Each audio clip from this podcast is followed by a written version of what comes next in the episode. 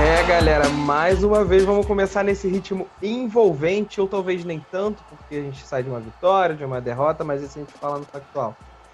A notícia que eu tenho para vocês hoje é que o departamento médico pediu passagem e o Rodrigo nos abandonou, abrindo a nossa ponta direita para um convidado muito especial. Mas vamos criar o suspense e vou apresentar o Rafa primeiro, depois a gente puxa o nosso convidado. Rafa. Fala galera, boa noite, boa tarde, bom dia. E vamos assim com aquele ânimo meio, meio cambaleante, mas pelo menos a gente perdeu para o Grêmio e era uma derrota que, ainda que a gente quisesse ganhar, era já esperada, né? E para matar as saudades do Rodrigo, meus gloriosos e minhas gloriosas, eu puxo o nosso convidado para hoje, João Cavalcante. Ele que é multitalentoso, ele é músico, ele é compositor, jornalista e vai chegar aqui para compor nosso time hoje pela ponta direita. Vem, João. Bora. Camisa 10? Eu prefiro a 7, cara, honestamente. Se for para escolher camisa, eu escolho a 7. Tudo bem, rapaziada? Fala, João. Belezinha? Beleza. Só fazer um, um parênteses que se eu tô na ponta direita, primeiro eu sou tipo Robin, porque eu sou canhoto, irremediavelmente canhoto das duas pernas, dos dois braços e da cabeça. Então eu tô na eu prefiro chamar de ponta esquerda de quem sai e eu vou jogar que nem o Robin, jogando para dentro e metendo de esquerda. Aliás, é, uma, é, é, é, mais uma coisa que nos une, né, Rafa? É o, é o, é o botafoguismo irremediável e esse canhotismo também irremediável. Canhotismo, botafoguismo, jornalismo. Exatamente. Então a 6 cabe bem para vocês. Olha aí.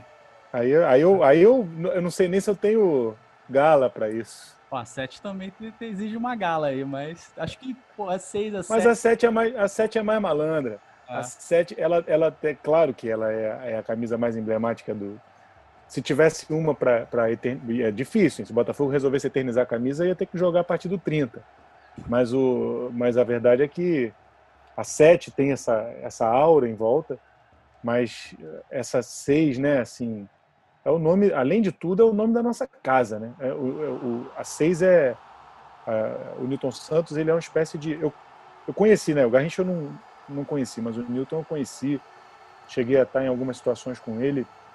Tenho a autobiografia dele aqui é, autografada. Ele conheceu muito meu avô, foi, foi, foi, segundo ele próprio, e o Zagallo e todos que eu conheci no decorrer do processo, todos falam muito do meu avô, que foi um cara que era um pouco mais velho que eles, então ele era uma espécie de conselheiro, assim, de, de terapeuta quase, né, da, da, delegação do Botafogo, que viajou o mundo, né? O Botafogo era uma espécie de globetrotters, assim, da, dos anos 60. Então, é, até nisso o Botafogo é diferente, né? Porque a gente, na, no frigir dos ovos, a gente preferiu viajar o mundo divulgar uma, um emblema, uma marca, uma ideia, do que ganhar títulos. Porque essa bagagem de títulos que a gente poderia ter feito nos anos 60, a gente acabou não fazendo. Mas eu, é por isso que eu acho que a Stays, ela tem uma né? É uma, uma casa, assim, né? Porra, imagina, um, é um traje. A sete não, cachaceiro, malandro, sambista, acho que eu tô mais. Alegria nas pernas. Tô mais adequado, é. Bom, e é nesse clima de falando de casa e já contando história que a gente hoje, o tema de hoje, que o nosso tema de hoje são os contos de arquibancada. Quero escutar desses dois aqui hoje as histórias, os perrengues e as vivências da arquibancada que, que vocês já passaram. Óbvio, tem muita história de arquibancada boa para contar por aí e é atrás dela que a gente vai. Mas hoje o João e o Rafa estão aqui para representar vocês, nação botafoguense, e contar um pouquinho das histórias dele. Rafa, conta um pouquinho para gente, e aí, João, já pega a bola na, na passagem. Eu queria saber de vocês, vitória. Qual foi a vitória que vocês tiveram lá, sentado, em pé, gritando, berrando, chorando, tomando a cerveja de vocês no estádio? Que mais marcou para vocês com o Botafogo até? Cara, tem algumas. É, é, a primeira que eu me lembro, assim, até pelo contexto de ser um clássico contra o Flamengo, o João vai lembrar dessa, que a gente estava junto naquele jogo. Foi um jogo contra o Flamengo, que eu não me lembro agora qual campeonato que foi, mas a gente ganhou com 1 a 0 gol do César Prat. Aos 47 segundos do tempo. Como é que tu lembra disso, cara? Pelo amor de Deus. Nossa senhora. Cara, aquele jogo foi. Aquele gol. Foi, sabe, quando você acha que vai terminar aquele 0 a 0 suado, que Botafogo, sabe, sofre de um lado, sofre do outro. Aquele, sempre contra o Flamengo, aquela sofrência, né? Que a gente que a gente conhece bem. Aí aos 47, o César Prates vai lá, tabela com, não me lembro se foi com o Bebeto, não me lembro quando, com quem foi. Eu sei que ele entrou, bateu de perna trocada e meteu aquele gol. Tipo, eu sei que a gente deve ter ficado meia hora ainda no estádio depois, gritando e cantando na arquibancada. Bebeto no Botafogo e Romário no Flamengo, que eu andei fazendo minha pesquisa aqui. É, então é aquela, aquela época ali do, do da, da Copa do Brasil, né? 99, 98, por aí, né? César Prates, bela jogada, invadiu, vai fazer, bateu! Gol! E, cara, eu, eu, porra, fiquei matutando aqui, lembrando, puxando a memória, um monte de vitórias marcantes, assim. É, a vitória por 3 a 2 contra o Vasco, que, tinha, que eu tava com meu filho o meu mais velho era pequeno, né? E eu tinha ido a convite do, do meu compadre, que é, que é padrinho da minha, da minha segunda filha, da Luna, que é vascaíno, então foi um Botafogo e Vasco que é, eu fui com ele, com meu compadre, eu fui com meu filho pequeno, mas a convite do meu compadre e da mãe dele, que são dois vascaínos assim históricos, que tinha o Juninho Pernambucano de um lado e o Sidorf do outro. Né? Foi 3 a 2 Botafogo com o gol do Rafael Marques no final. Foi um jogaço e que eu sempre digo assim, que eu, eu chamo meu filho às vezes na X e falo assim, meu irmão, tu tava no estádio com o Juninho Pernambucano jogando de um lado e o Sidorf do outro. Tem noção dessa parada, né? Que é, essas coisas, né? Que a história é muito é muito grande. O futebol é das desimportâncias a mais importante de todas, sem dúvida nenhuma. Então, é, isso eu sempre sublinho. Esse é um jogo que eu sempre sublinho para ele, né? E, e, tem uma emoção diferente ir ao estádio com o filho, né? Assim, que eu, é, que eu imagino mais ou menos foi o que meu avô sentia quando ia comigo, né? porque no meu caso eu pulo uma geração. Meu avô que era botafoguense. Minha mãe também, né? Já fui ao estádio com a minha mãe algumas vezes, mas ela era menos de, de arquibancada do que meu avô. E, e tem muitas vitórias. Tem o Botafogo e Grêmio em 94, que, no Caio Martins, que o Botafogo precisava é, ganhar o jogo para se classificar para as eliminatórias, né? para a fase de mata-mata. O campeonato ainda não era de ponto corrido. Foi 1 a 0 que o Caio Martins estava super lotado, gente saindo pelo ladrão, assim. É, tem muito jogo emocionante. Uh, porra, e fora as finais, né? A, a, o, a final 2010 do, da Taça Rio, né? Do, da cavadinha do Louco Abreu, que eu estava lá em loco. A vitória contra o Santos em 95, que eu estava lá também no Maracanã, e que eu lembro que a torcida saiu meio de baixo astral, porque achou que 2 a 1 um não era. É, não era suficiente, né? Achou que aquela vitória não era uma vitória. O Santos eliminou o Fluminense na semifinal com uma goleada. Por 5 a 2 né? Foi, o Fluminense tinha ganho de 4 a 1 aqui, o Santos meteu 5 a 2 lá, então. E era um time maço o time do Santos. Então eu lembro que. Lembro bem disso, assim, da gente saindo no, no, no, no anel, assim, a torcida calada. E aí alguém gritava assim: ganhamos, porra, não sei o quê. E aí a torcida começava a cantar, mas assim a sensação média do, da torcida era tipo, perdemos o campeonato. Era para ter ganho demais. E foi um jogo esquisito, né? O Botafogo foi meio roubado. O Edinho pegou pensamento aquele jogo. Tem uma cabeçada do Túlio na pequena área, assim, a queima-roupa pro chão, aquela cabeçada de manual que o, o Edinho pega. Uh, o Túlio tá do lado de lá, olho no lance. Edinho, papai gostou! Papai gostou, Edinho! Olha, Olha, como um gato! E, e, a sensação da gente foi que foi uma vitória meio com gosto de derrota, que no final das contas, naturalmente, todos sabemos o final é, teve gosto de vitória mesmo. Agora eu vou dizer, a, o, o, o é, ia falar de mais uma vitória de arquibancada, que foi aquela com time reserva em 97. Botafogo, é, essa é bem marcante para mim também, que o o, o, Botafogo já tinha ganho a Taça Guanabara e, e não, não tinha chance de, de, de, ser campeão da Taça Rio, que era por ponto corrido, não tinha final. E estava entre Vasco e Flamengo, e na verdade foi um Botafogo Flamengo de última rodada de Taça Rio que decidiu quem ganharia a Taça Rio. Se o Botafogo ganhasse o jogo do Flamengo, o Vasco seria campeão. Se o Botafogo empatasse ou perdesse para o Flamengo, o próprio Flamengo seria campeão. E é aquele Flamengo de Romário, e, e, o Botafogo vai com time reserva. Eu lembro que o Eurico era vice de futebol do Vasco, ele esperneou pra caralho, porque o Botafogo tinha interferido no campeonato, e ao escalar o time reserva para se poupar para a final, tinha basicamente é, entregado a, a, Taça Rio no colo do Flamengo. Só que o Botafogo ganha esse jogo com o time reserva.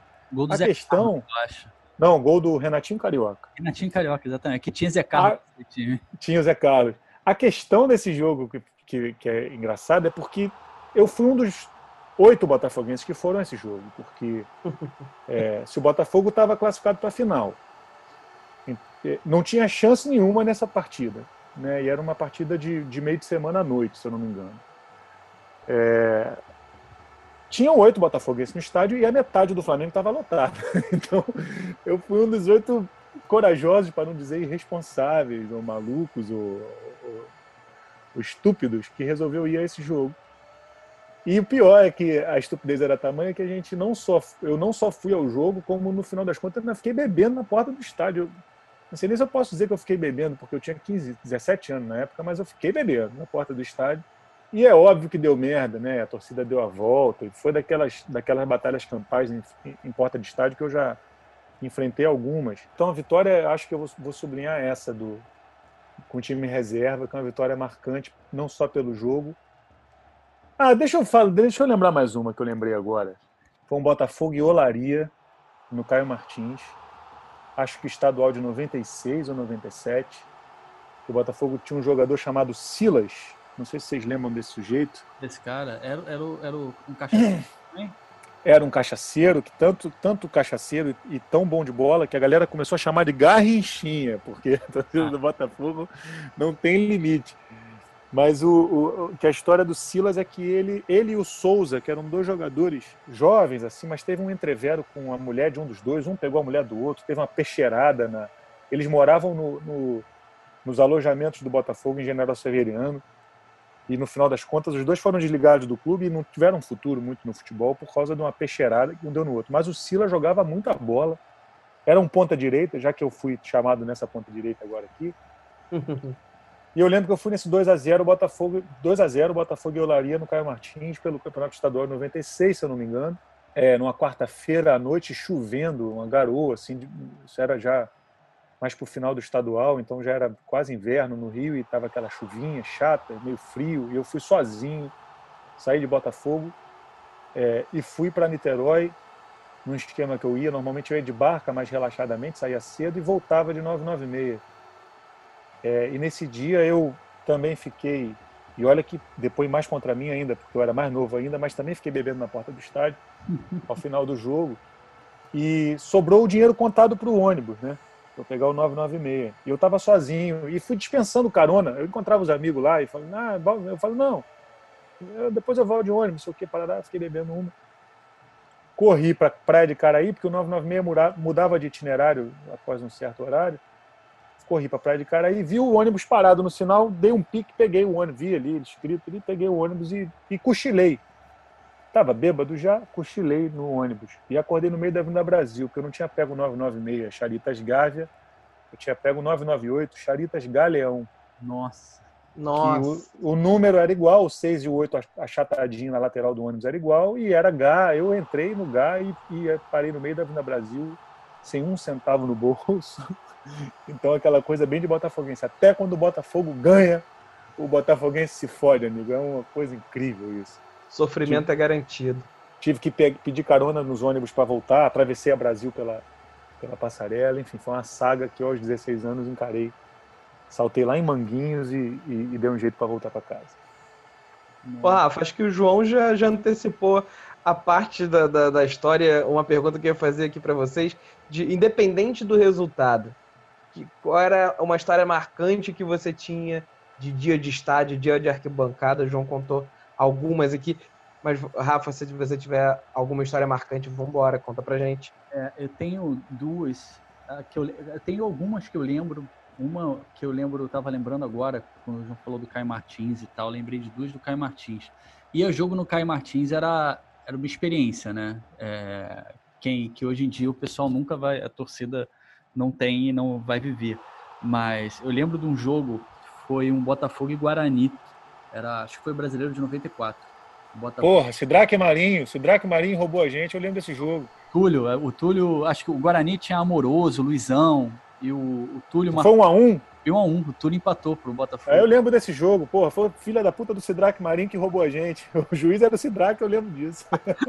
porra, e, e, aquele jogo, esse, era aqueles jogos do, de Martins, que quando tava cheio, você não conseguia lugar pra sentar, você assistia ali colado na grade. Uma lambrada, é atrás do gol ali, e foi um dos jogos no Caio Martins que eu cheguei em cima da hora e assisti ali. Tava cheio, porque aquele campeonato do Botafogo fez uma campanha boa.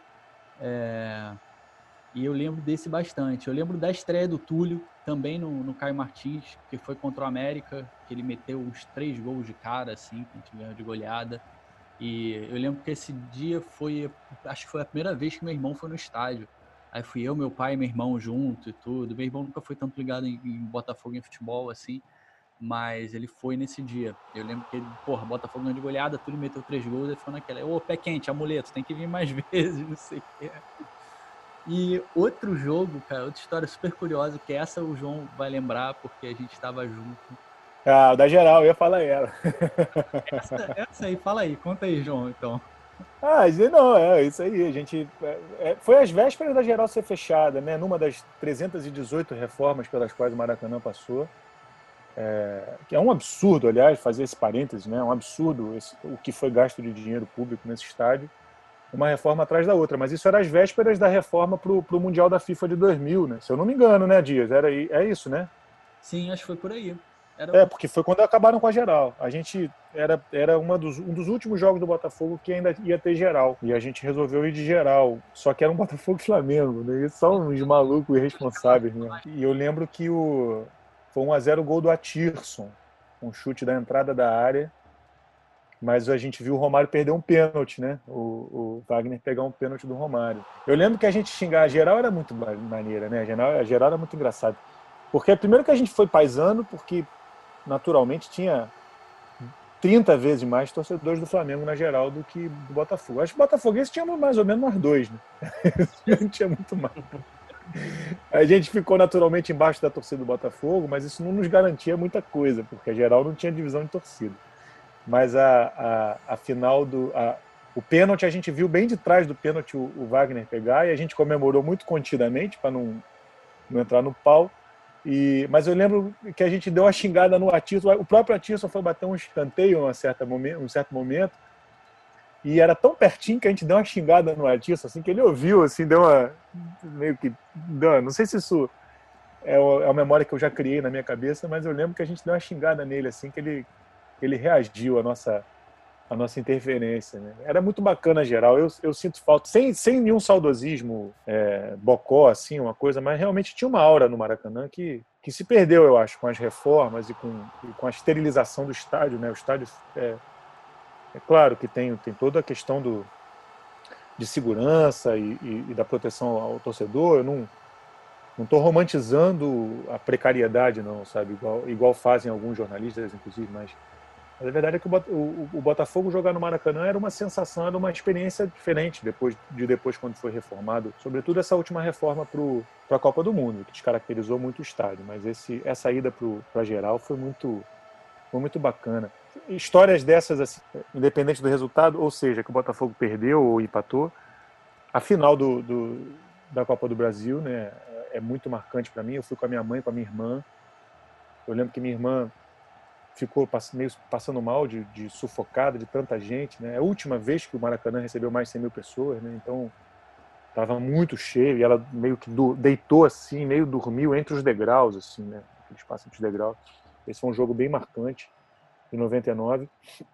Lembro de um do, do é, no Caio Martins também, que foi a estreia do Pet pelo Vitória é, não, foi, não, sei se foi a estreia dele pelo Vitória, mas foi a primeira vez que eu vi o Petkovic jogando. Eu lembro que quando o Petkovic entrou em campo, a torcida começou a fazer chacota, porque ele era ele era gordinho, né, assim, era meio botijãozinho mesmo, assim, né, o porte físico dele. E a galera deu uma sacaneada e ele acabou com o jogo, tipo, destruiu o jogo. Foi 2 a 2 esse jogo, se eu não me engano, mas é, mas enfim, muito perrengue. Já passei muito perrengue em estádio também, né? De briga na saída de estádio. Tem muito. Eu passei um perrengue muito grande, né? Eu já, já contei aqui em alguns, em alguns episódios atrás. Eu tive uma sequência de anos muito frequente nos estádios. Não, não perdia um jogo. E até hoje, entrei no estádio sem meu pai. A gente sempre foi parceiro é de estádio em todas as ocasiões. Pelo contrário, ele era mais ia sozinho, meu pai ia. Ah, muito sempre, bom. sempre foi muito sempre gostou muito de estádio. Então, quando a gente era moleque, assim, eu lembro muito do daquela final do Carioca de 2006, Madureira, com Dodô, esse jogo uhum. também algumas vezes. Cara, eu lembro eu não sei vocês, mas eu sempre tive o privilégio de sempre ser cercado por muitos amigos botafoguenses. Seja na, na vida pessoal, seja na escola, no trabalho. Tanto que a gente tem esse podcast fruto de um grupo de amigos de trabalho que são botafoguenses, né? Então. É, você já pegou uma geração que a galera torcia pro Botafogo, né, meu irmão? Declaradamente. Eu não. Na nossa eu geração... sempre tive essa sorte. Não, eu e Rafa com certeza não. Eu, na escola eu era o único. Era eu e o professor, normalmente, assim. É. Ainda mais que o Vasco é uma torcida mais endêmica da Zona Norte, né? Do, do... Não tem muito Vascaíno na Zona Sul. Então, é... eu lembro que nas minhas escolas e tal, não sei o que, era assim, metade, da 60% da turma era Flamengo, ainda mais nos anos 80, né? Aí tinha meia dúzia de tricolor e eu. Era sempre, a configuração era aí um outro vascaíno, sim, perdido, mas, mas a configuração era mais ou menos essa.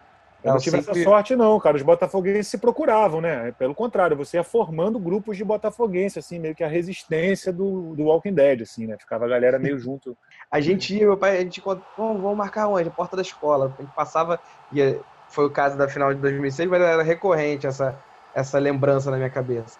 Ele encontrava oito na porta da escola e apertava o que dava dentro do carro, iam quatro no porta-mala. Sobe, é. sobe aquele jogo Jacarepaguá, porque eu morava em Jacarepaguá na época vambora descer pro Maracanã. E é isso, cara. Eram boas lembranças, a molecada toda reunida, o pessoal legal, assim, sempre fomos muito amigos. Tu falou o negócio do teu pai, né? Do, do, da tua, das tuas lembranças de ir sempre com teu pai. Eu, assim, a minha mãe é Botafogo, né? E a minha família, por parte de mãe, é toda Botafogo. Mas o meu pai, que é de Recife, então ele torce pro esporte. E, e por uma analogia disso, que só faz quem não entende nada de futebol, ele se, se dizia Flamengo, assim, no, no, Rio, né? Porque, sim, esporte Flamengo tem um litígio por um campeonato brasileiro, caceta. Ninguém torce pro esporte e pro Flamengo, só o meu pai que não entende pica de futebol. Ele sempre dizia, ah, dizia que era Flamengo. Então a gente nunca teve muito hábito de. de... E ele não liga muito para futebol, a verdade é essa, nem ele, nem meus irmãos. Mas teve uma vez que eu passei na casa do meu pai, eu não sei se era aniversário de alguém, o dia dos pais, alguma coisa assim. E eu passei por lá, mas eu ia de, depois para o jogo, no Engenhão, era Botafogo Esporte, inclusive. E, e aí eu mencionei, né? Eu almocei com eles, falei, ah, agora eu vou pro, vou jogo. Aí meu pai falou assim, qual jogo? Eu falei, não, no Engenhão é Bota... Eu falei, é, pai, é Botafogo Esporte, inclusive. Aí ele falou assim, ah, eu vou também. Aí meus irmãos falaram assim, ah, então nós vamos também. Aí entraram os três no meu carrinho, meu, meu, no meu é, palhozinho que eu tinha, e fomos pro Engenhão. Ainda estacionei do lado errado do estádio, porque ainda, ainda não estava com muito hábito de. Isso deve ser 2008, né, por aí. Então não tinha muito hábito ainda de ir ao Engenhão. O Engenhão é de 2007, né? Mas nesse jogo, Botafogo Esporte foi 2 a 0 Botafogo. Eu tenho uma foto com meu pai e meus irmãos no placar, assim, com, com placar Botafogo 2 a 0 Então eu lembrei, da, foi, acho que é a única, única, única vez que eu fui. E meu pai entende tão pouco de futebol que eu lembro que os caras davam uma bicuda no meio do campo, assim, pro alto, assim, sabe? Tipo aquele que o treinador grita zera! Aí o cara chuta pro alto, assim, para longe, aí meu pai dizia assim, jogadaço! Sabe assim, tipo, é, completamente zebra de futebol, não entende nada. É, essa, essa lembrança que eu tenho ainda de com meu pai em estádio, aí nesse jogo do, do Botafogo Fluminense da estreia do Engenhão, foi, a gente não, ainda não conhecia nada daquela região ali, né, era tudo muito novo, não é, não era o estádio do Botafogo, então a gente, era tudo muito, muito tudo era novidade, né, então uhum. a e a gente deixou o carro ali mais para perto do nosso shopping, foi andando e entrando naquela rua, aquela rua reta lá na, na frente da Norte. Quando a gente entra na rua e a gente não tinha informação de nada para aquele jogo, eu com camisa do Botafogo, meu pai com camisa do Botafogo, a gente dá de cara com a concentração da torcida organizada do Fluminense, a Força Flu. Cara, foi um perrengue, os caras vieram para cima de mim com meu pai. Ele, eu era mais moleque, né? Era um pouco mais novo. E aí, eu tentando argumentar, meu pai também falou, pô, tá aqui, pai, filho. Cara. Aí os caras obrigaram a gente a tirar a camisa, ficaram com a nossa camisa, e aí era eu e meu pai, coroa, saindo correndo e falando, corre, agora corre, vai embora. E liberaram a gente. Mas a gente foi pra porta do estádio sem camisa. Era uma fase de muita animosidade entre Botafogo e Fluminense. Era uma fase que foi, foi, teve muita briga, né? Entre as torcidas. Assim. Foi, foi, foi perrengue, foi perrengue. Mas são histórias de arquibancada, né? E se a gente for falar de derrota, hein? Vamos, vamos falar rápido, que eu não quero falar muito disso, não, porque a gente no último programa falou de sequência vitoriosa. Mas que derrota que marcou vocês? Vocês estavam lá presenciando, no ao vivo, com o pé no estádio? Cara, para mim é, foi a final do Brasileiro de 92, o primeiro jogo, né? E até entrar na questão de ir com, com o pai que vocês estavam falando aí. naquele jogo, eu fui a alguns jogos daquele brasileiro com meu pai. É, e a gente tinha visto o jogo que o Botafogo ganhou do Atlético Mineiro, que foi 4 a 0 se eu não me engano, que foi pô, uma exibição maravilhosa. Aí depois a final ficou muito marcando, muito marcada, cara. A gente foi só no primeiro jogo, né? E o Flamengo ganhou de 3 a 0 já no primeiro tempo. 1992, tinha 12 anos. Eu lembro quando a gente nem esperou o primeiro tempo acabar. Eu lembro, foi acho que quando o Botafogo perdeu, é, tava 3 a 0 já, e quando o Carlos Alberto Dias perdeu um gol num contra Na pequena área, puta que pariu, eu lembro desse gol.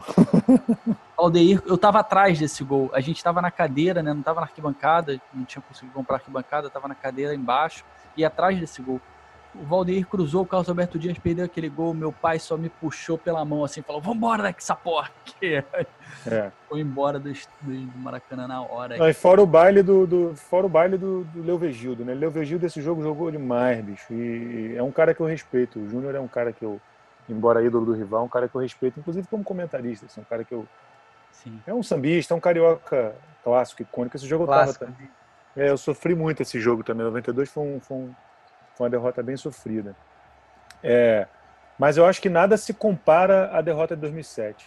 É, as, as, derrotas de 2007, né? A, as campanhas todas de 2007. É, tanto a perda de fôlego no, no brasileiro, né? Assim, que, que, o Botafogo podia ter ganho aquele brasileiro tranquilamente, no brasileiro a afeição do Botafogo, quanto a derrota no estadual, que é muito doída, porque é muito roubada. O Dodô estava, sei lá, 8 metros e meio em posição legal para fazer o gol.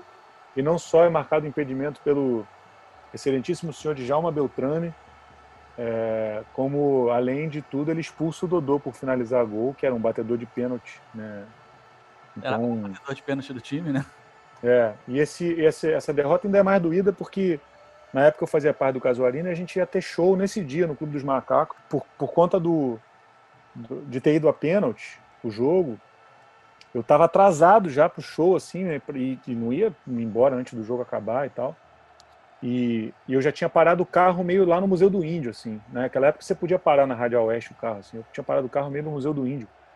Então, eu lembro que quando, quando o último, quando o Flamengo bateu o último pênalti fez, eu já estava na, na, tipo, na porta para sair correndo, porque além de, de perder o campeonato, eu tinha que não perder o show, né? E, e aí eu desci do estádio, já tinha torcedor do Flamengo do lado de fora esperando sair, torcedor do Botafogo. Se eu não me engano, nessa época tinha aquela cadeira azul que era meio mista, assim, né? Sim, portão 18.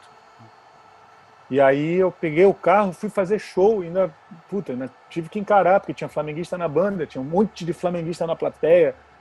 Então, assim, foi um puta, foi uma, uma derrota sofrida pra caralho. Foi um dia todo muito ruim, assim, né? Agora, 2007 tem um que é mais doído, mais doído do que as bandeirinhas da Copa do Brasil, é, que é aquela, aquela, aquele papelão contra o River Plate no, no, no é. Monumental. Que eu tava é. no. Que eu fui assistindo em General Severiano, aquele jogo. E, e, esse dia, cara, meu casamento quase acaba, porque eu cheguei num nível de frustração assim em casa que eu acho que poucas vezes o Botafogo me fez passar por um, um, uma noite tão tenebrosa quanto aquela derrota de, de, de contra o River Plate eu puxo aqui na memória, é, puxando, né, já, aqui, vamos falar de derrotas e as que mais me marcaram. Você, João, já trouxe as duas ou três que naquele ano, é, não naquele ano, né, que na minha memória foram as que me marcaram. A derrota contra o, o na verdade, né, a desclassificação de, contra o Figueirense na Copa do Brasil de 2007, exatamente esse jogo contra o River em 2007 e é aquele início vexatório da, da, da trinca de Carioca vice pro, pro Flamengo, um, um roubo atrás do outro. É, mas aquele, mas o, aquele justiça feita esse time que era um time brilhante, mas aquele jogo contra o River cara, o, o Botafogo com dois chegou a ter dois jogadores a mais ganhando o jogo. E podia perder de, de, de, de, um gol de diferença. E não consegue perder de 4 a 2 com três foi gols. um ano bom. E foi um ano bom de uma sensação boa, né? Qualquer é, você olhava em qualquer resenha esportiva e a frase era: Como é bonito ver esse Botafogo jogar. Pois é. esse é. time do Botafogo joga demais. Esse time do Botafogo é um futebol que encanta. Dá, dá um afago no ego assim, mas a gente não chegou a lugar nenhum. E para a gente fechar esse nosso primeiro bloco aqui, coisas que só acontecem com o Botafogo que vocês viram ao vivo ou coisas que só acontecem com a torcida do Botafogo. É, se forem contar uma história de mais de 18 anos, por favor, vamos colocar tarde aqui. Tirem as crianças da sala. Eu acho que tem. Já, só em tudo isso que a gente já falou, já tem muita história que só acontece com o Botafogo, né? Eu, porra, eu vou lembrar da, da, da, Copa do Brasil, que o João já tinha falado, mas um pouco porque a gente veio de eliminar o Atlético Paranaense, eliminar o Palmeiras, que eram times que eram mais favoritos do que o Juventude. E é aquilo, tu chega na final, a gente primeiro jogou lá em Caxias do Sul, a gente jogou mais, era para ter vencido lá, e chega aqui, tá botando. A gente chegou, lembro que eu cheguei super antes no Maracanã, super cedo. Aí tá lá na, na parte da torcida do Botafogo, que você tá vendo o outro lado, que tá a torcida do Juventude Micra, né? Era tipo um pinguinho ali. E todo o espaço que tinha destinado à torcida do Juventude foi diminuindo e diminuindo, porque a torcida do Botafogo foi enchendo, foi enchendo, foi enchendo, foi enchendo. Daqui a pouco a torcida do Juventude era. Você não via. No começo você tinha uma área designada ali que foi dizimada praticamente. Aquele momento eu lembro da sensação de ver aquele estádio com 100 mil, mais de 100 mil botafoguenses ali. Foi uma parada, porra, foi foda, foi emocionante assim. E acontecer tudo que aconteceu, perder para aquele time do Juventude, perder aquele título para aquele time do Juventude, foi uma coisa que, porra, cara, é muita essas coisas só do, do, do Botafogo mesmo, cara. É, foi, foi triste demais. Cara, eu vou contar uma história então desse, do, do, do, coisa que acontece com o Botafogo. Como eu falei, né, meu pai não é botafoguense é, e meus irmãos, por parte de pai, meio que fiz a cabeça para que fossem botafoguenses, né? Então, dava camisa. Minha madrasta tricolor, meu pai esporte, barra Flamengo. Mas eu dava camisa do Botafogo, não sei o quê. Fiz uma. Dei uma moral para que eles fossem Botafogo. E aí, meu irmão mais novo, né, o Bernardo, Chegou a jogar basquete pelo Botafogo, né? É alto, não sei o que, parará e tal. Só que, pô, ficava, né? As primas, tudo Flamengo lá, e o Flamengo numa fase melhor, né? O Botafogo também. Né? O Flamengo campeão em 2007, Flamengo campeão em 2008, Flamengo campeão em 2009. É, e aí nasce meu. É, tipo, em maio de 2009, é, meu irmão fazendo aniversário de 15 anos. É, esse meu mais novo, né? Aniversário lá na casa da avó dele, né, da mãe da mãe dele. Eu vejo que tem um teatrinho rolando, né? Ele fala assim: ô, pai, me dá aquele presente que você comprou para mim. Aí meu pai fala assim: tá bom, Bernardo, eu vou te dar o presente. Eu tô falando, achando aquele estranho. Eu os caras tão. Porra, é? Os canastrão pra caramba fazendo um. E aí meu pai dá o presente, o Bernardo abre uma camisa do Flamengo e ele veste. Ele virou a casaca ali com 15 anos, na minha frente, fez, e fez meio que me espizinhando mesmo, assim, né?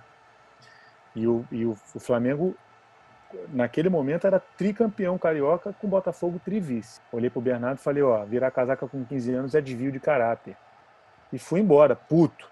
Embora puto aniversário dele. Fiquei, levei a sério mesmo, não levei na esportiva. E aí, aí beleza, isso em maio, né? Aí em agosto de 2009 nasce meu filho mais velho, Tom, Aí eu vendi meu apartamento, não sei o que e tal, comprei um apartamento em Jacarepaguá, fiquei num processo muda, muda, fui morar no meu pai, morei na casa do meu pai alguns meses. Bom, final do Campeonato Estadual de 2010, do, do Campeonato Estadual não, né, porque não teve final esse ano, na final da Taça Rio. É, tô eu morando no meu pai, fui ao jogo, Botafogo Flamengo, e assim, as pessoas talvez não, não tenham perdido isso de vista, mas se o Botafogo perde aquele campeonato, ele seria tetravice pro Flamengo. É, é, era tipo, fecha o clube, porque é um, é um nível de vergonha, sabe? É, é, é um, ia ser absurdo o que ia acontecer. E herdar o posto do Vasco, né?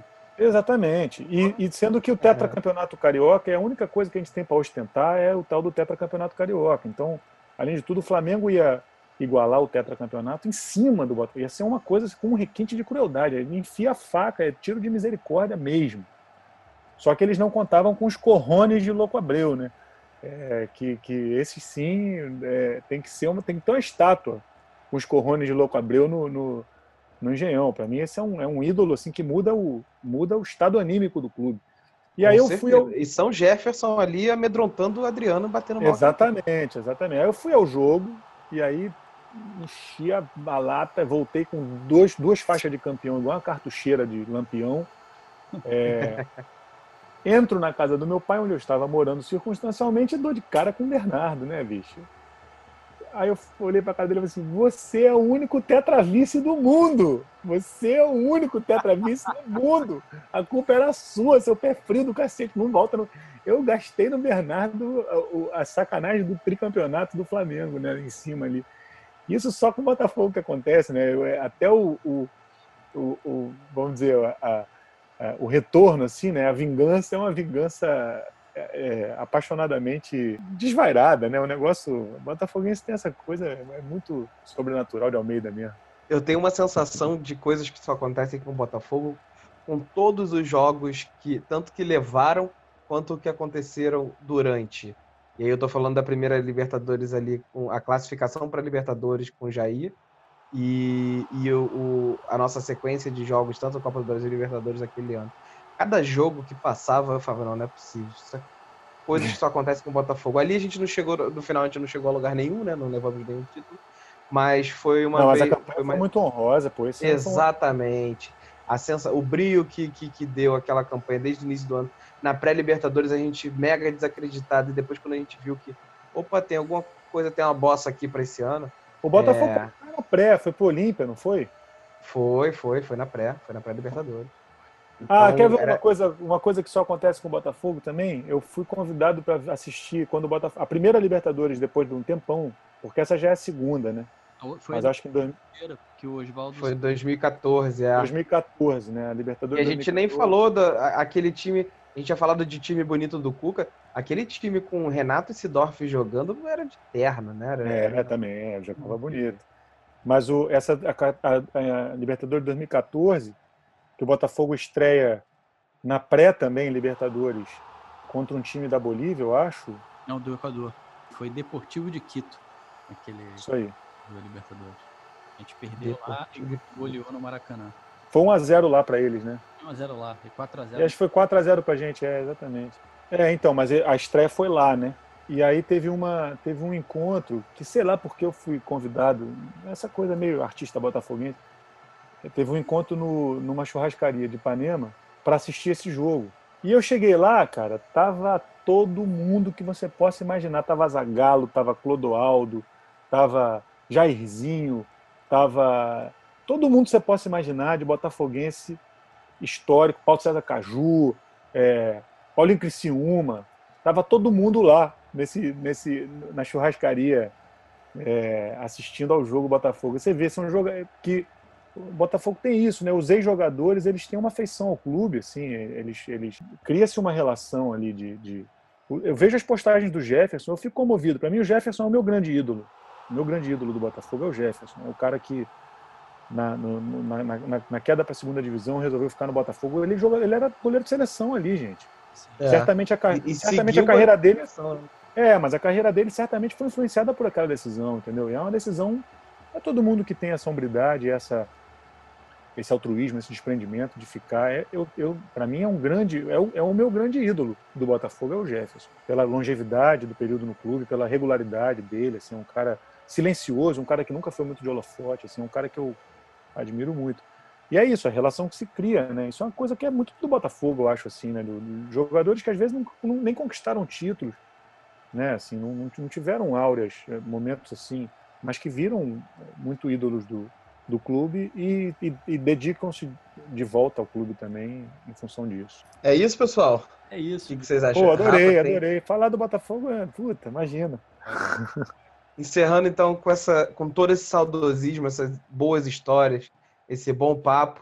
Um, vou dedicar o nosso brinde desse papo de bar hoje aqui ao João, agradecer a participação dele, essa chegada aqui com a gente, apoiar nosso projeto também, aceitar esse nosso convite.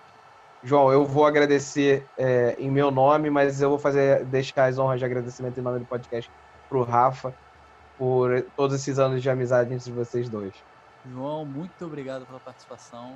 espero que em breve juntos é, no estádio ou vendo o jogo em algum lugar, seja na TV, seja no estádio, mas porra, comemorando aí, falando, cornetando e, e junto. Valeu, Rafa. Eu sempre lembro do Botafogo, Botafogo e Inter, é, gol do, do André Lima. Nossa! Que a, gente, a gente viu na tua casa. É, tu falou assim, aí tá de bobeira, vem ver o jogo aqui. É, o Botafogo ganhou lá, né? Esse jogo foi, se eu não me engano, esse jogo foi lá no, no Beira Rio Antigo. Mas, ó, cara, pô, foi um prazer. Falar do, falar do Botafogo é sempre uma, uma alegria, e é divertido e tem muita memória. E eu sempre falo isso, gente. Futebol, se você pensar racionalmente, você acaba não torcendo para time nenhum, nem gostando de futebol, porque do ponto de vista racional faz sentido algum por exemplo, eu torcer para o mesmo time do Marcelo Crivella ou do, do Rodrigo Maia, ou do, enfim, ou do Renan Calheiros, esses caras tudo são Botafogo. Mas ao mesmo tempo é isso, o Botafogo me religa com a minha memória afetiva, com meu avô, que, que, que me alfabetizou, que me fundou, com o Rafa, meu parceiro de estádio tantas vezes e que foi meu primeiro grande amigo de faculdade. E, e é isso, o Botafogo, quando você escolhe um time para torcer, ou um time te escolhe, como eu acho que no meu caso foi, porque eu tinha tudo para ter virado casaca, eu sou um, fui uma criança nos anos 80, é, você tem é uma sensação de pertencimento mesmo, é, vai para além da questão do futebol e do e aí falar de Botafogo traz essas memórias todas, o que é muito gostoso. Então, obrigado pelo convite. Estou sempre às ordens aí, boa sorte. E sigamos falando e, e, se possível, comemorando vitórias aí no porvir. Bom, pelo Rafa, a gente está com a saudade de uma aglomeração, né, meu filho? Doido para a gente voltar para o estádio, para a gente se reunir, tomar uma cerveja juntos, assistir um jogo do fogão. E nesse clima, mais uma vez, que a gente encerra o nosso primeiro bloco e vamos pro, pro nosso papo factual. Fogo, olho no lance!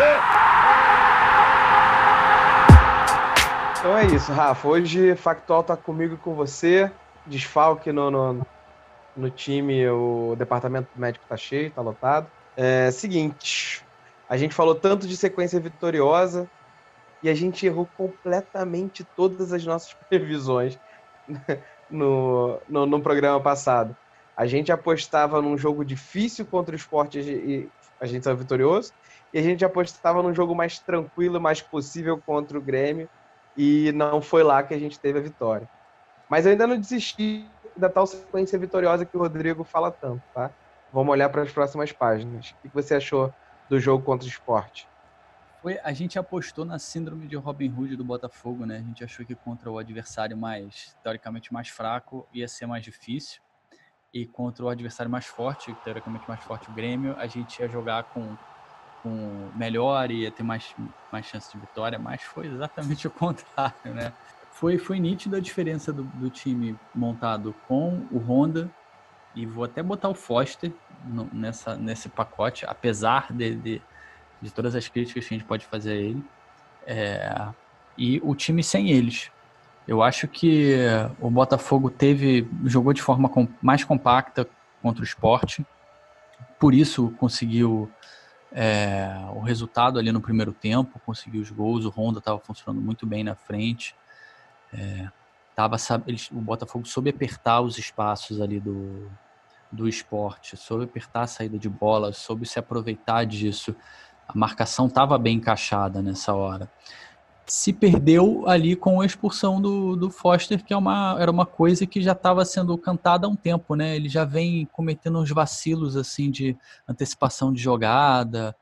É aquilo que eu, que eu comecei a falar, tipo, o Botafogo contra o Grêmio sentiu a ausência dele, mas ele peca em várias questões, assim, tipo, na, é, ele consegue distribuir um pouco a saída de bola, mas às vezes chega atrasado na marcação, é, se precipita, às vezes dá espaço demais. Então, que aliás, espaço demais eu acho que é uma coisa que tem acontecido muito e quando a gente começar a falar do jogo contra o Grêmio, é, a gente pode falar disso também. E, mas a gente, no, tanto no segundo tempo quanto o esporte, depois que o Foster foi expulso, o, desandou completamente a marcação ali. O time ficou perdido, as substituições do Lázaro não funcionaram. Eu acho que ele mexeu meio errado ali também. E o esporte empatou logo, empatou não, fez o primeiro gol logo depois, né? A gente tomou um sufoco que não era para tomar. Eu acho que se a expulsão não acontece e o time consegue se manter minimamente, dava para ter vencido aquele jogo, metido mais um gol ali, vencido de 3 a 1 ou até 3 a 0 quem sabe, entendeu? Mas mais uma vez a gente passou sufoco, né? Aquelas coisas que só acontece em Botafogo. É, contra o esporte, acho que foi na, na, primeira jogada, depois da expulsão, não deu nem tempo do Botafogo se, se arrumar, né, se armar novamente em campo para lidar com essa nova situação de um jogador a menos, a gente já ficou naquela situação. Mas eu vou te falar, eu falei muito da, da, do, do, sofrimento e da pressão que a gente sofreu do Palmeiras ali no finalzinho daquele nosso jogo, né, daquela nossa vitória. É, eu não sofri tanto, óbvio que a gente sofre, né, achando que sempre vai acontecer alguma coisa no fim, mas eu não via o esporte tão levando tanto perigo mesmo com a pressão é, quanto o Palmeiras parecia estar levando naquela, naquela vitória dentro de casa. Não, eu acho que não. Eu, assim, o grande medo foi que marcassem aquele pênalti, naquela bola na, na mão do Juan. Que apesar dos comentaristas todos terem falado que, que foi pênalti, eu não acho que foi. Eu acho que o Juan ele estava no movimento de encolher a mão próximo ao corpo, como o próprio juiz mostrou na hora. Ele estava puxando o braço para encolher. E desculpa, cara, se o cara quer marcar pênalti naquele lance ali, o jogador tem que jogar sem braço, porque o cara, o Juan, você vê o Juan tentando tirar o braço ao máximo ali. Tirar o braço mais do que aquilo ali, no, naquele momento, naquela posição, acho que não dava. Então, eu não acho que foi pênalti, até porque é isso. No jogo contra o Palmeiras, teve um jogador do Palmeiras que meteu a mão na bola também, sem querer na área, e nem pra VAR foi o lance, né? É, é, ali aquela situação é complicada, né, cara? Porque se fosse contra a gente também, a gente falaria um pouco. Também acho que não foi pênalti. Eu acredito, e aí é, eu, eu tô dando voto de boa fé de que o movimento tenha sido no sentido de tirar o, o, o braço, né? Tentar recolher ele o mais perto do corpo possível para tirar o braço do lance. Mas eu também, se a gente for pensar um pouquinho na malandragem, pode ter rolado assim, ó, vou dar esse migué aqui para ver se vai. Não tenho uma opinião formada, tá? Então ainda bem que eu não sou o juiz desse jogo. E passando para o Grêmio, então, né? Foi uma vitória ali contra o esporte, deixou a gente motivado, duas vitórias seguidas. É, ficamos felizes com essa situação de duas vitórias seguidas para quem não estava ganhando. E aí a gente dá uma derrapada agora contra o Grêmio. Assim, o que você viu dentro de campo, a gente mereceu. O que você achou daquele jogo? Cara, mereceu bastante perder. Eu tava com medo até de perder demais. Na verdade, eu não esperava que o jogo fosse assim. Eu achava que a gente podia perder, mas na verdade não. Podia acontecer a derrota, mas que não perder jogando mal, principalmente no segundo tempo. Eu acho que no primeiro tempo o time até. O Grêmio começou melhor, o Botafogo soube reagir, soube apertar as linhas ali e marcar melhor a saída de bola. Só que o segundo tempo foi uma tragédia ali. Tipo, no primeiro tempo você sentiu nitidamente que o time não estava encaixado com o Guilherme Santos e com o Renteria. Tipo, ninguém estava dando direito esse, esse combate ali na frente da zaga. O Guilherme Santos volta e meia, ele fechava para a esquerda quando ele tinha que fechar para o meio, dava para ouvir no áudio da transmissão o Lazzaroni gritando com o Guilherme para ele, ele fechar no meio. E o Renteria não dá o primeiro combate com intensidade, entendeu? Ou quando dá, ou talvez o Renteria não dê a mesma saída de bola que o Foster estava dando, assim, apesar disso do Foster errar às vezes. Quando o Grêmio fez o gol, eu achei que a gente ia sofrer para empatar. Só que a gente achou aquele gol, de certa forma, muito rápido, ainda no primeiro tempo. Eu falei, porra, que bom. Então dá pra, dá pra, dá pra dar uma bossa a esse jogo. Quem sabe a gente consegue até vencer. Com o Grêmio vindo para cima, pegar um contra-ataque e tal. Eu pensei nisso na hora, né? Só que o segundo tempo entrou o Honda, que eu já imaginava que ia entrar. Beleza, aí dava aquela esperança de que vai melhorar o meio-campo. Ele tirou, ele botou o Honda no lugar do Renteria.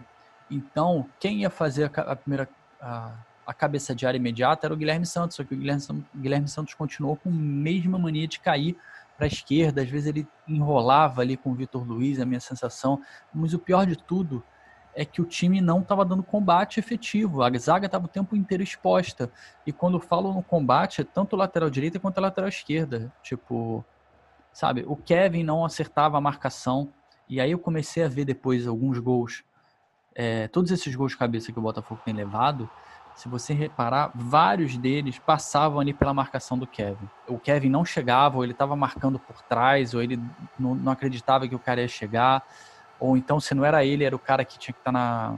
quem ele tinha que cobrir, era o zagueiro que ele teria que cobrir, que seria o Marcelo, ou o Souza, no caso. Mas então eu fiquei com essa sensação de que, cara, a gente estava jogando com um a mais. Só que parecia que a gente estava jogando com a menos porque a marcação atrás estava completamente frouxa, tanto no segundo gol do Grêmio quanto no terceiro gol. Você vê como o Diego Souza recebeu a bola para escorar para o PP bater. Ele estava sozinho, sozinho na marca de pênalti. Ninguém colou nele na hora de receber. E depois, o terceiro gol do Grêmio foi um golaço. Mas, cara, não, você não pode deixar os caras ficarem jogando ping-pong ali sem apertar a marcação, entendeu? O PP começou a jogada, ele estava livre quando ele começou a jogada. Numa cobrança de lateral, numa coisa bem ali perto da linha de escanteio. Tem que colar a marcação ali. E eu acho que, sabe, isso está muito falho e se reparar é sempre o mesmo erro. É sempre essa marcação errada, o zagueiro chegando lento no cara, dando muito, muito espaço para respirar. A gente vai ter uma semana de intervalo entre o jogo do contra o Goiás e o jogo contra o Cuiabá pela Copa do Brasil. Espero que essa semana é, é, dê para trabalhar essas falhas e mostrar para a galera ali que tem que apertar essa marcação, né? Nessas horas da saudade daquela aqueles cabeças de área que marcavam forte, roubavam a bola de marcação intensa, que era o Ayrton, que era o Bruno Silva. A gente falou agora há pouco, né, com o João. Aquele time foi um achado também, né? Alguns dos times achados Sim. que o Botafogo teve por aí. Sim. Bom, mas já que a gente errou tudo da nossa previsão, então a gente olha para o nosso futuro agora e a gente tem Goiás na segunda-feira em casa. O que, que, você acha que, que a, gente, a gente pode esperar a sequência de vitória retornando ou é muito arriscado falar disso agora. Amigo, Botafogo é aquilo que eu falei, né? Síndrome de Robin Hood, né? Então, ganha do Palmeiras, ganha do Atlético Mineiro, aí vai pegar o, os times mais difíceis, aí sofre, né? Vamos ver. Eu espero que a galera aprenda, tenha, estude minimamente os erros e estude o, o time do Goiás, né? Porque o Goiás fez um jogo duro contra o Flamengo, cara. O goleiro deles pegou tudo e a galera tem que ir muito ligada. Tipo, a gente precisa ganhar do Goiás para não entrar de volta lá na zona de rebaixamento. Porque a gente, depois de perder para o Grêmio, tem só três pontos agora que separam o Botafogo da, dos times. Da zona. É, é. da zona. Então a gente precisa, precisa manter essa. Exatamente. É, precisa manter essa distância. Precisa manter, tem que ganhar esse jogo, tem que entrar ligado. Então, eu acho, pelo menos um ponto positivo, que a princípio o Honda deve começar jogando. Vamos ver, né? Mas a, a ideia parece que é essa. O Foster volta da suspensão, o Benevenuto volta da suspensão também. Ah, cara, mas o, ben, o, o, Foster não é reforço, não. Eu tô bem Foster, virado. O Foster não é reforço, mas você prefere quem? O Renteria? Tipo, o Renteria é segundo volante, segundo homem de meio campo. Ele é o cara que pisa na área. A gente não tem outro cabeça de área para botar ali. A diretoria fez o favor de dispensar o Bochecha, quando era o cara que era para ficar ali. O Luiz Otávio não tá esperando confiança. Vai trazer quem? O Romildo da base? É botar o moleque na fogueira, entendeu? Tem que entender, tipo, não, eu acho que não dá para entrar com essa formação de Matheus Babi e Pedro Raul, porque o Botafogo perde muito na marcação. Muito. O Babi não tem cagoe de marcador. Babi não consegue acompanhar a marcação lá atrás. Ele pode até dar um combate no meio-campo, mas quando a coisa chega na, na linha de fundo, chega na, na, na grande área, o Babi não tem a mesma pegada. Aí pode pensar até em botar o Guilherme Santos adiantado na frente mesmo, porque aí e na esquerda, aí ele dobra a marcação com o Vitor Luiz, entendeu? Vai até ajudar mais o Vitor. E Juan na direita. Eu acho que pode ser uma solução, entendeu? O Guilherme tem fôlego, tem gás. Tô curioso para saber quando aquele Eber, Eber Bessa vai estrear. Cara, é ganhar ou ganhar contra o Goiás. Eu acho que a gente ganha. Eu, pela primeira vez, eu tô. Eu, eu vou pensar positivo e vou apostar positivo nas últimas, nos nossos últimos episódios eu, eu fui pro lado do empate, né? Apostando no, no mais seguro, fazer uma aposta segura. Mas eu, eu concordo que a gente tem que ganhar, não ter outra opção além de vitória. E eu dessa vez vou no 2x1. É, o 2x1 é o resultado clássico, né? O Botafogo só ganhou de 2x1. As três vitórias de 2x1. Continuo no seguro, Rafa. Eu não vou no. no... eu não tô indo na arriscada, eu vou no seguro. Mas eu vou te falar até isso, voltando ao resultado do Grêmio, eu acho que a gente perdeu. É, essa derrota, de certa forma, foi até boa, porque a gente perdeu por o Grêmio lá, que é um adversário que a gente sabe que, é, que seria mais difícil de jogar mesmo. E, e perdeu no momento que, se a gente ganha de novo, é criar aquele, sei lá, vai criar aquela falsa sensação de que tá tudo bem, quando não tá. Fazendo uma citação ao Rodrigo aqui de novo, se a gente ganha terceiro jogo seguido, Aí, meu filho, o Rodrigo já tá falando de Tóquio que não é mais Tóquio. Ele tá indo para Abu Dhabi, não é Abu Dhabi. Já, já tá se perdendo no mapa, mas para algum lugar ele acha que o Botafogo vai levar ele. Mas vamos lá, teu placar para Botafogo Oeste. Meu placar é vitória do Botafogo, cara. Basta. Meio a zero tá bom. Vitória e três pontos na conta. Eu gostaria de, eu gostaria de apostar num, num placar de 3 a 1 assim, só que o Botafogo não finaliza praticamente, né? meter três gols é tipo sonhar em ganhar na Mega Sena, quase. Então é isso. Falando de conta, fecha a conta? Posso fecha, encerrar? Fecha a conta, passa a régua e vamos nessa. Segunda-feira contra o Goiás, vitória do Fogão. Beleza, estamos nessa torcida juntos. Você que está escutando o podcast, vai lá nas nossas redes sociais. Você tem uma história, quer contar essa história, quer participar do podcast com a gente? Comenta, vambora. A gente já falou, esse podcast é de vocês, é nosso. É, fiquem à vontade, quem sabe a gente não está aqui batendo papo também. Agradecendo ao João de novo é, pela participação. Até semana que vem. Valeu! Valeu, valeu. Até mais, gente.